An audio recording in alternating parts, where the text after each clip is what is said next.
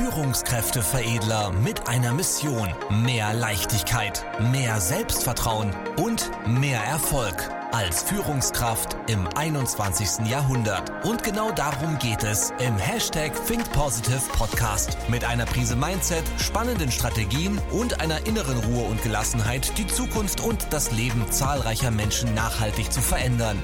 Herzlich willkommen zu einer neuen Folge mit Führungskräfteveredler Manuel Weber. Jetzt beginnt dein nächster Schritt. Die meisten Führungskräfte sind gescheitert oder werden scheitern an genau einem Thema, und zwar der emotionalen Intelligenz. Das bedeutet, die Emotionen zu steuern, die eigenen Emotionen zu steuern, die der Mitarbeiter, die Emotionen zu verstehen und das Ganze bewusst und gezielt zur Entwicklung einzusetzen. Das ist genau das Thema, wo die meisten dran gescheitert sind und scheitern werden. Denn Erfolg ohne Erfüllung ist die größte Form des Scheiterns. Wir gehen ja heutzutage davon aus, dass eine Führungskraft die Zahlen im Griff hat. Das ist ja Grundvoraussetzung. Wenn ich mit einer Führungskraft zusammenarbeite oder mit einem Unternehmen zusammenarbeite, dann ist doch die Grundvoraussetzung, dass die wirtschaftlich gut aufgestellt sind. Das holt mich auch nicht mehr hinterm Ofen hervor, wenn mir ein Geschäftsführer sagt, ja, äh, wir sind wirtschaftlich gut aufgestellt. Das ist die Grundvoraussetzung. Ja?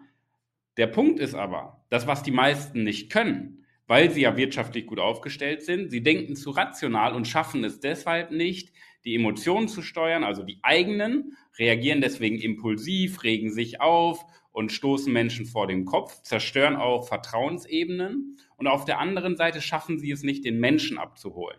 Und das äh, sieht man dann beispielsweise an der Fluktuationsquote. Mitarbeiter kündigen, die ja jahrelang dabei waren. Warum? Weil sie nicht emotional abgeholt werden, sondern nur rational übers Gehalt oder über äh, den Status. Ja? Oder man sieht es an der Gewinnmarge. Ja? Kann ich höhere Preise durchsetzen? Höhere Preise setzt du nicht durch durch gute Produkte, sondern durch die zwischenmenschliche Ebene. Und da gibt es noch viele weitere Punkte, woran man sieht, dass die meisten Führungskräfte auf emotionaler Ebene absolut versagt haben.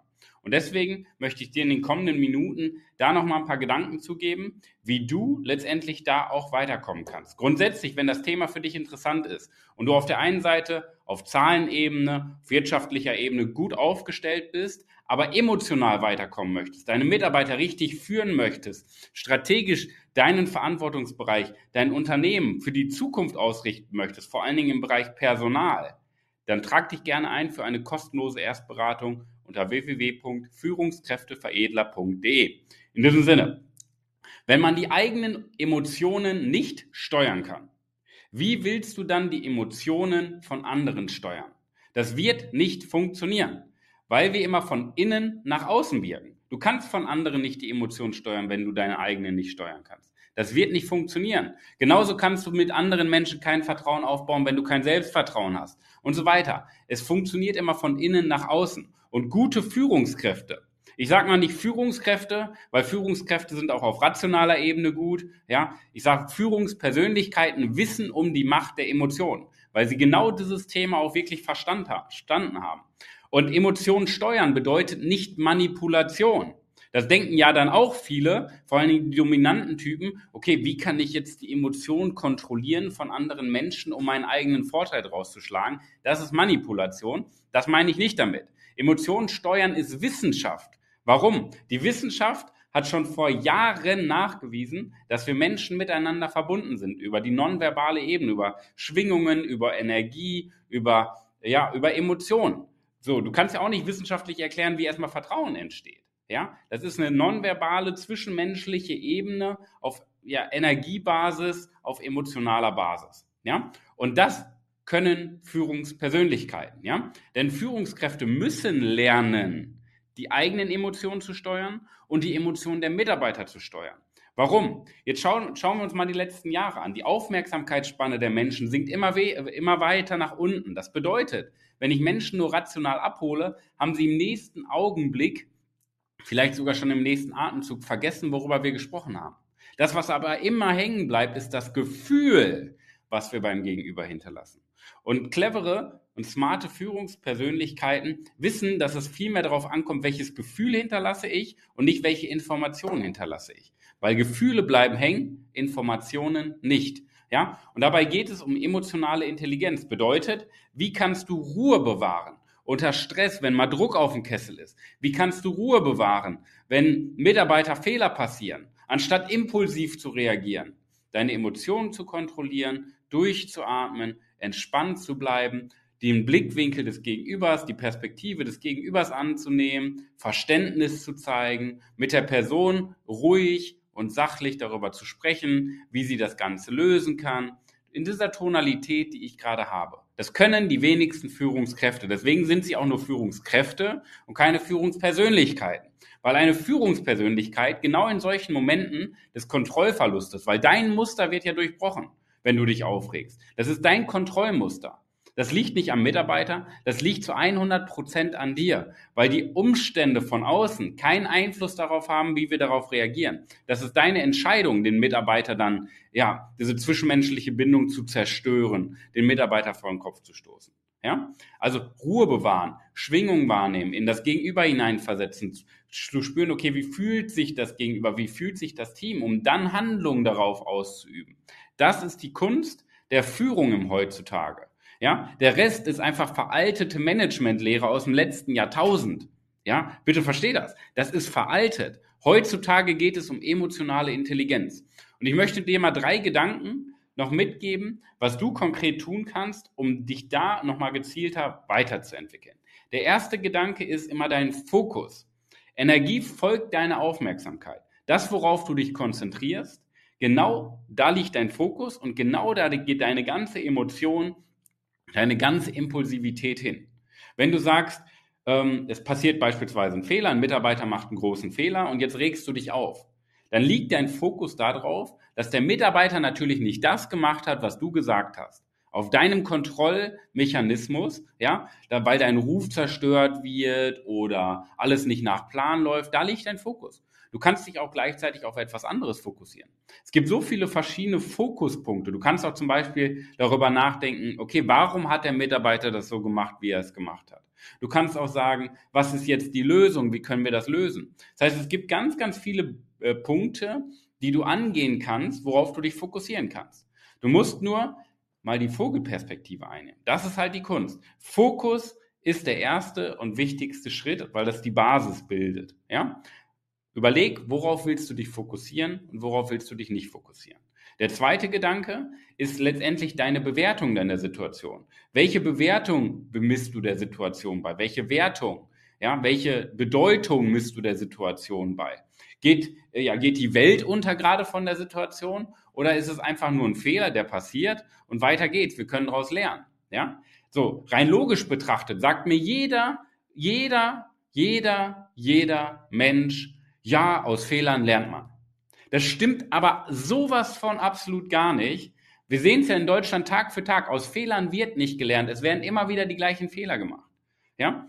Und der Punkt ist, wenn wir denken würden, auf emotionaler Ebene aus Fehlern lernt man, würden wir entspannt bleiben, weil wir sagen, hey geil, wir haben wieder was herausgefunden, woraus wir lernen können. Aber was machen die meisten? Sie regen sich auf, sie werden laut, sie werden impulsiv, sie nehmen das vielleicht noch mit nach Hause und regen sich zu Hause auf anstatt entspannt zu bleiben, weil im Endeffekt die Bedeutung viel zu groß ist, die man einer Situation beimisst, weil die Person nie gelernt hat, emotional den Blickwinkel zu ändern, die Perspektive, die Bedeutung, die Bewertung zu verändern.